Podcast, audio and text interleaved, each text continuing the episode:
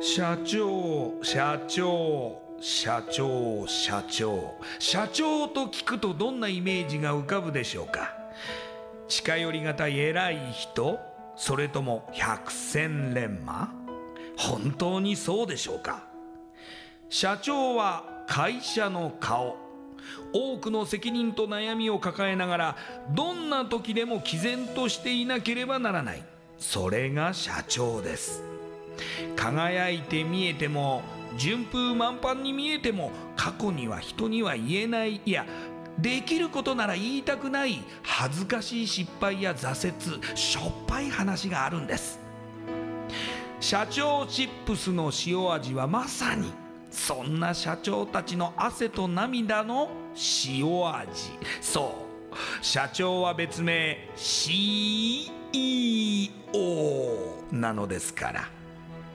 この番組ではそんな社長たちのしょっぱい話をあなたのビジネスや仕事に生かしてもらいたい将来社長を志す人たちに希望を届けたいという思いのもと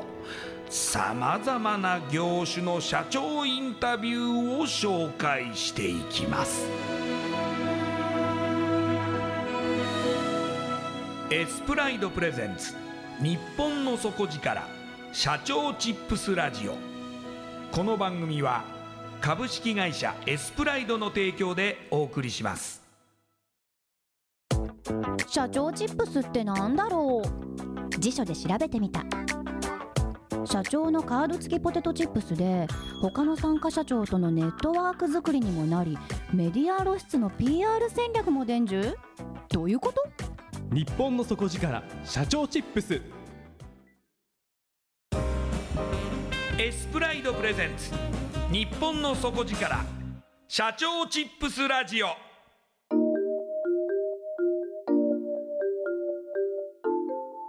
エスプライドプレゼンツ。日本の底力社長チップスラジオ。こんばんは。社長応援ナビゲーターの西川真理子です。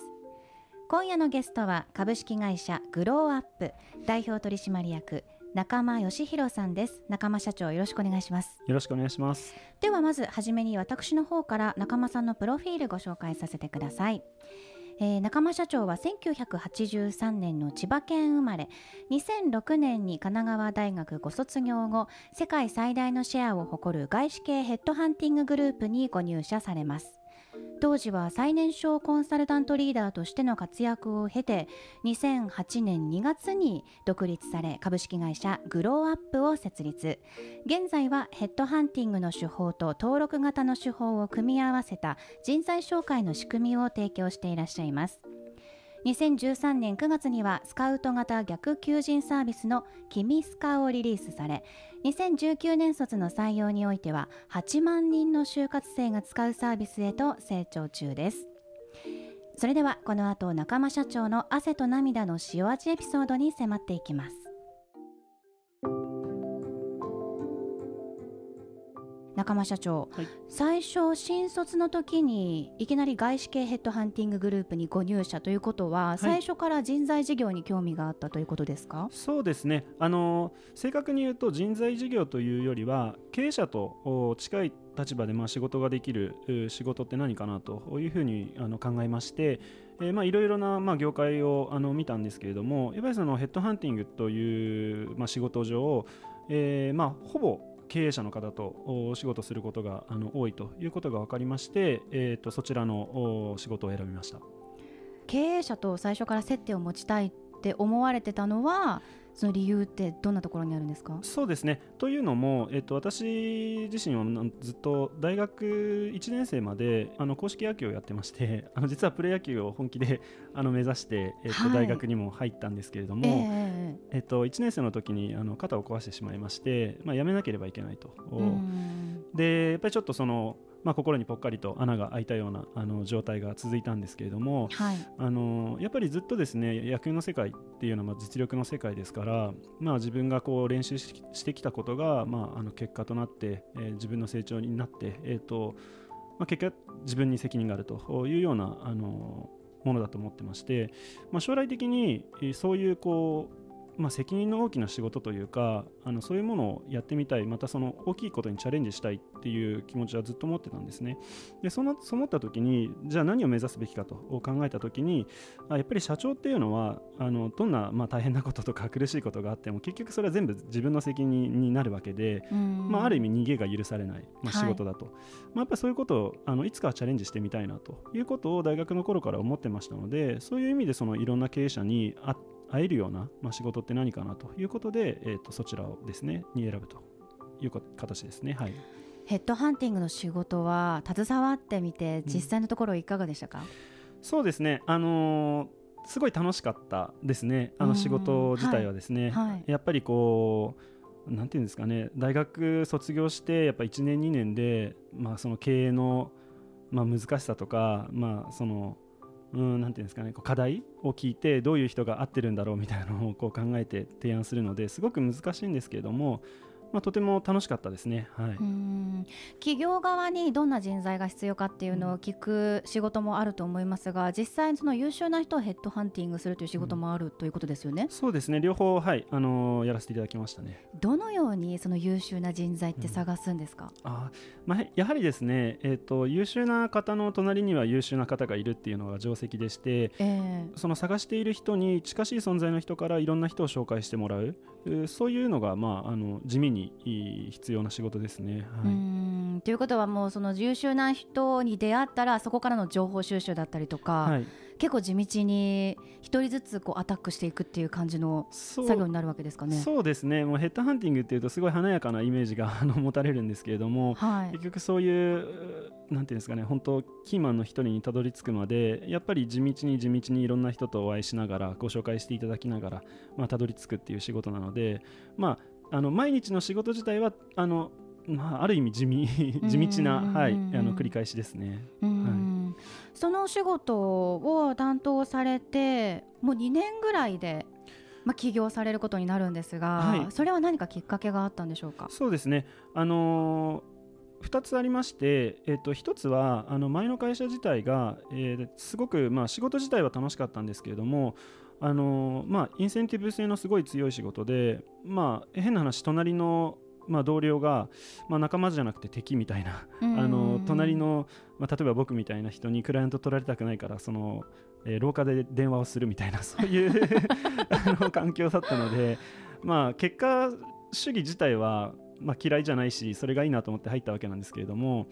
まあ、これって会社としてチームとしてやる意味があるのかなってすごく当時感じましたね。これはあの僕が日本人だからなのか あのチームスポーツをずっとやってきたからなのかわからないですけど僕はこの価値観としてはあの何なんだろうなというのをまず思ってました。で、えー、実際その悶々とそういうことを思っていたんですが、えーと、当時ですね、えー大学を卒業してだから2年目ですね。2年目のゴールデンウィークの時に、まあ、大学の時の友達と集まって飲む機会がありまして、はい、まあ、やはりその大学の時に将来はこんなことやりたいんだあんなことやりたいんだってこう結構大風呂敷をふあ、まあ、広げてですねいろいろみんなで語り合った中だったので結構楽しみにしていたんですけれども、あのー、大学卒業して1年ちょっとでなんかみんなやたらこう疲れ切った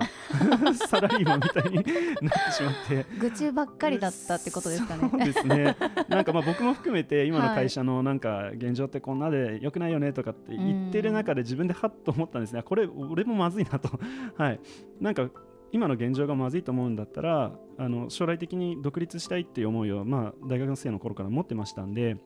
まあ、自分で、えー、理想とするような会社を、まあ、作ってみたいなと、うん、なんかそのここでぐちぐち言ってるんじゃなくて、うん、うん、実際ちょっと自分で作ってみようというのをその時なんか急にですね、はい、まあ思い立ったというか、はい。まあ、そういうきっかけですね。にしても思い切りがいいですよね。そうですね。まあちょっと思い切りすぎたかもしれないです。え、二十四歳ぐらいってことですよね？そうですね。あの二十四になったかなぐらいの時ですね。はい。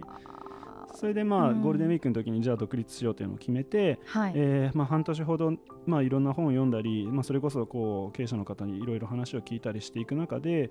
えーまあまあ、これはもう絶対にやろうということで次の年の2月ですかねに、えっと、独立をしてます。はい。事業内容としては最初から人材紹介だったんでしょうか、えっと、そうですね。あのもともとそもそもヘッドハンティングしかあのしてこなかったというか、まあまあ、1年半しかあのそもそも社会人歴がないので、はい。あまあ、ヘッドハンティングしかできなかったというのがあの本音なんですけれどもまずはヘッドハンティング会社として会社を設立してます。スタートしていかがでしたか？そうですね、まあ、すごく大変だったっていうのが、まあ、率直なあの感想で、まあ、1年目特にですね、えー、と当時、まあ、リーマンショックっていうのがあの来たタイミングそうですね。なんですよね。あの独立して半年ぐらいでリーマンショックが来まして。どの会社も採用しないという。そうですはい。ね、もうめちゃめちゃ大変でしたね、はい、あんま思い出したくないですね。それどうやって乗り越えたんですか、まあそうですね。あのでもやっぱり地道に、えー、と一つ一つ、まあ、お仕事をやっていくしかないなと思いまして、まあ、人材紹介をコツコツとおやりましたかね。当時あの本当に採用を全くしていないような会社もすごく多かったので、はい、まあ、その人材紹介だけでは食べていけなくってあの 一時なんか太陽光発電の営業代行みたいなことを、えーあのやったこともありますね。なるほど、はい、なんとか食いつないだというのが 正直1年目の。な何かでこう補わないとという。はい、なるほど、は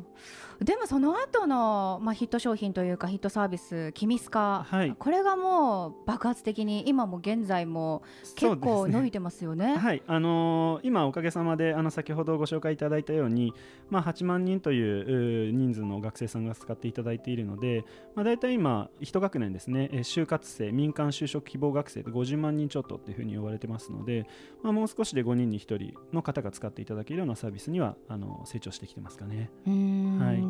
改めてそのキミスカのサービスは2013年に始められたんですがその3年前はい、というタイミングでそのまあ、うん。大変な波が。来たはい。ということですよね。はい、そのまずキミスカというサービスについて教えてもらってもいいですか、わかりました。えっ、とまあキミスカというサービスは、えー例えばあのまあリクナビさん、マイナビさん、まあいわゆる大手えっ、と就活サイトが、えー学生が企業を検索して、えー自分で応募するっていうタイプのサービスなのに対して、まあキミスカは逆に、えー企業さんが学生さんを検索して企業さんの方からスカウトを送ると、まあそういうようなサービスになってます。で特徴としては、えー就職活動の選考状況というのを学生さんが載せていてそれを見て企業がスカウトを打つわけなんですが、はい、はい、あの例えば就活ってそうですね。本当に5次面接6次面接まである会社ってもう当たり前で最後まで頑張っていくんだけど最終面接で落ちちゃったなんてことは結構あって、えーはい、学生さんもがっくりきちゃうんですよね。うんうんダメージ大きいですよね。ダ。ダメージ大きいですよね、まあ、頑張って最後まで行ったのに落ちちゃったと。でそれでなんかがっかりしてその就活自体をもうやりたくないなんてこう学生さんも結構多いんですが、まあ、ただこの就活の選考状況ってすごく有有意義なあのデータだなと僕は思ってましてはい。あの企業の人事担当って絶対ほぼ聞く質問があって、はい。うん、あのあなたは、えー他にどの会社を受けてますかっていうのと、うんうんうんえーどこまで行ってますかっていうう質問絶対するんですよね。はいはい、これってその就活その就活生がどういう今までこう軌跡をたどってその就活をやってきたのかどういう思考の変化があったのかっていうのをき聞いたり逆にあの他の会社ではどういう評価を受けているのかっていう客観的なあの指標として、えっと皆さん聞いてるんですよね。で、えっと、この情報があればすごく企業さんからスカウトしやすいんじゃないかなと思ってまして、まあ、例えば弊社ですと人材の会社ですので、えーいわゆる人材の大手、えー企業の最終選考まで行き行きましたと。じゃあこの人は最終選考まで行くぐらいの能力はある人なんだなと。うんうんうん。だけど最終選考で落ちるっていうのはその人の能力ではなくってただ単純にその会社と、まあ、色が合うか合わないか、まあ、相性みたいなもんなんですよね、はい。はい、逆に例えば、えー大手でなんかちょっととんがりすぎてて君うちに合わないななんて言われて落とされたような人がうちは逆にすごく採用したかったりするわけじゃないですか、うんうんうん。はい。まあ、そういう人に、えーとまあ、効率的にアプローチをしてその子たちも自分のその就活の情報、まあ、落ちた選考を無駄にしないなんて言ってるんですけど、はい、あのこれを有意義に使えたらいいなというような思いで立ち上げたサービスですね。あのそのあたりに共感をいただいて今8万人の学生さんが使っていただいているというような感じだと思います。学生さんのその、まあ、データが揃っていて、はい。それを見て企業側がアプローチするっていう仕組みということはその学生がうん。どの企業のはい。最終選考まで行ったとか、どの企業を受けてるどういう、まあ、会社さんが興味を示しているっていうことも分かるということですか？そうですね。あの分かるようになってます。はい。なるほど。学生側のメリットってどんなところにあるんですか？そうですね、まあ、学生さんはあのやはり自分のその専攻今までやってきたところをあの無駄にしたくないということとあとあの就活ってすごくミスマッチが起こりやすい今市場だなと思っていてなぜ,、なぜかというと毎年就活生は就活ビギナーなんですね、初めてじゃないですか、そうですね、あの一生に1回初めての出来事。なんで、えー、例えば、まあ、僕だったら野球やってたんで、はい、あの水野がいいかなとか、はい、あのそういうなんか自分の知っている会社があしかこう選べないわけですよね、だけど、えーと、逆に、えー、企業の人事っていうのは毎年やってますんで、まあ、プロなんですよね、どういう人が実際うちの会社にあってどういう人が辞めないで頑張ってくれるかってこと分かってるので、あ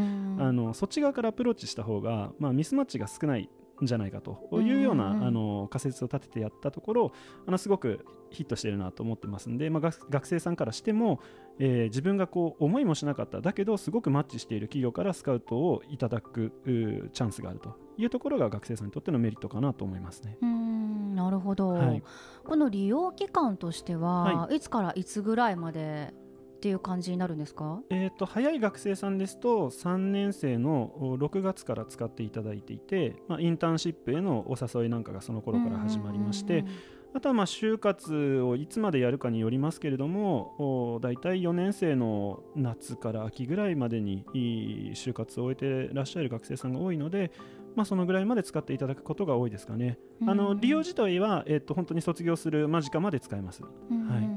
内定とか選考のタイミングはその企業によって自由に、まあ、進めることができると。そうですね、はい、あのそこはもう各企業様に完全に任せております、はい、うんなるほど、うん、でも今となっては8万人ということは割ともう就活生にもかなり浸透してきたサービスなんじゃないですか？そうですね、あのー、本当にこの5年間でずいぶんこう学生さんには使っていただけるようになってきたなと思ってます。やっぱりその口コミでですねこう先輩の先輩からあのどんな就活サービス使ったらいいっていうのでこう聞くパターンが多いみたいですね。はい、でも3年前に一旦大変だったっていう時期があったんですよね。そうですねあの、まあ、会社としてはやっぱり3年前が一番厳しくてですねあのまあ、君塚だけやっているわけではなくて他にもあのいくつか事業部がありまして、はい、まあ、結構その力が分散しちゃってたあなんてこともありまして、えーと、大変だったあタイミングですかね。あとまあその君塚についてもかなり先行投資をしていましたんで、まあ、システムに関してもそうですし広告にしてもそうですし、まあ、かなり、えーと、お金を使って、えー、と広めて、まあ、開発していたので、そうですね。その時が一番しんどかったですかね。はい、今、本当にそういう意味ではもう学生さんにもたくさん使ってもらえるようになってきて、まあ、収支もまあプラスになってますけれども3年前のその事業はかなり投資してましたんで。はい、しんどかったですね。その時にやはり一緒にやっていたメンバーにとっても、はい。はい、やはり乗り越えるっていうことは割とハードル高かったんじゃないですか？そうですね、あのー、当時、まあ、3年前、えー、ですね、えー、と会社的にも、あのー、結構そういう意味では投資がかさんで大変だったっていうこととあとはそのうち7個事業部があってですね。今は、はい、今あの3つに絞って、えー、各分野でえー、まずナンバーワンを取ろうと日本一番を取ろうということで頑張っているわけなんですけれども当時7つ分野がありまして、まあ、中には本当にこう超大手がやっていてやっぱりこれなかなか一番取れないよねっていう分野も多数あったんですよね。でそうなるとやっぱりそのまあミッションってすごい大事なんですけれどもじゃあどこに自分たちが向かっているのかっていうのがだんだん分かんなくなっちゃってきたあの時期なんですねその時、はい、で、まあ、社員も当時50人弱いたんですけどその中から15人ぐらい、まあ、辞めてしまって。一気にですか？そうですね、まあ、一気にもう半年ぐらいで。いやはいまあ、すごくその時にまあ自分自身の力のなさを痛感したのと、まあ、あとは本当に経営戦略とか、まあ、ミッションってすごい大事だなと思ってその辺を練り直しまして、まあ、あの再スタートを切ってようやくそうですね今あの当時の社員数もあの超えましたし、まあ、売上はもう2倍以上になっているので、まあ、そういう意味ではその時辛かった分、まあ、今なんとか成長しているかなということはあのありますね。はい、うん。その時の失敗があって、はい。まあ、方向転換をしたから、そうですね、軌道に乗ってきたということですよね。はい、もうあのよく50人の壁って言われると思うんですけど、はい。あのうちの場合はまさにあのそのタイミングだったのかなと思っていて、まあ、正直あれがなかったら逆に言えばそこからそこから前に進めてもいなかったので、まあ、あのその失敗がというかそのタイミングがあったから、まあ、これからあのさらにえー踏み込んでいけるかなというようなところはありますね。うん。グローアップさんのそのサービス内容はキミスカをもちろん伸ばしていくっていうことはあると思いますが、はい。その後の展開などはどのようにお考えなんですかまあ、他の事業部でもそうなんですが今まあ人材かけるう IT とか、まあ、AI とかあの言われていますけれども、まあ、今やっぱりいろいろとこう便利なあのものがあのできてくるう世の中だと思っていますのでうん単純にその転職マッチングをしていくだけではなくて、まあ、そういう新しい流れ、えー新しいその採用の手法そういうものをまあなんか作ってみたいなというふうには思ってます。はいうんまあ、これはその君スカ新卒の方ではできてますけれどもやっぱり中途の方でも何かしら、えー、と仕掛けをしていきたいなとは思ってます。うんうんいやそれにしても24歳の時に起業されているので、はい、今年で11年目ですか？そうですね創業から。はい11年目になります。でもまだまだお若い社長さんですよね。社長のこう集まりとか行くとお若い方ですよね。う、ーんまあそうですね。あのだんだんとやっぱ僕よりも下の社長さんも出てきて、あのはい。嬉しいなとは思いつつまだそうですね、あの下の方ですね。そうですよね、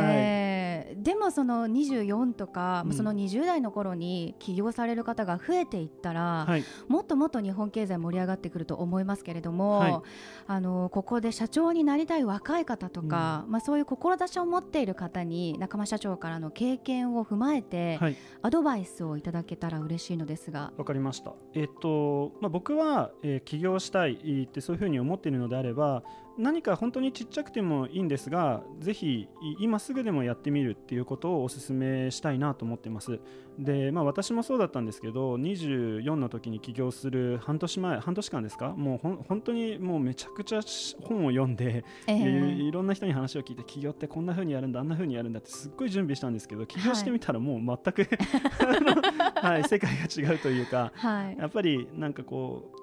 本で読むのと実際にやってみるのではもう勝手が全然違いますんでとにかくまあまずはやってみる、まあ、変な話今副業とかっていうのもね増えてきてますんであの自分で今の仕事しながらとかね、まあ、学校行きながらでもいいと思うんですけどなんかこうねちっちゃくでもいいからやってみるっていうのをお勧めしたいなというふうにはあの思いますね。うはいんまたあの働く中で常にそういう意識とか、まあ、考え方みたいなものを持つことも起業につながる一歩かもしれませんよね。そうですね、まあ、あの結論多分その主体性を持ってというか自分事としてか捉えていくってことが大事だと思っています。あのまあ、起業するってつまり自分の会社を作るってことはあの本当にいいことも悪いことも最終的な責任は社長にあることじゃないですか。はいはい、なので誰の誰のせいにもできないし言い訳はできないっていうう状況だと思いますんで、まあ、そういう気持ちで、まあ、日々なんかいろんなことに取り組んでいくっていうことはすごくいいことかなと思いますね。はい今夜のゲストは株式会社グローアップ代表取締役中間義弘さんでしたありがとうございましたありがとうございました。インパクトのある PR がしたいけどどうしたらいいのか採用の時学生の印象に残せるようなものがあればな。社長同士のつながりを作りたいんですけど。社長さん悩んでいませんか？その悩み解決しましょう。日本の底力社長チップス。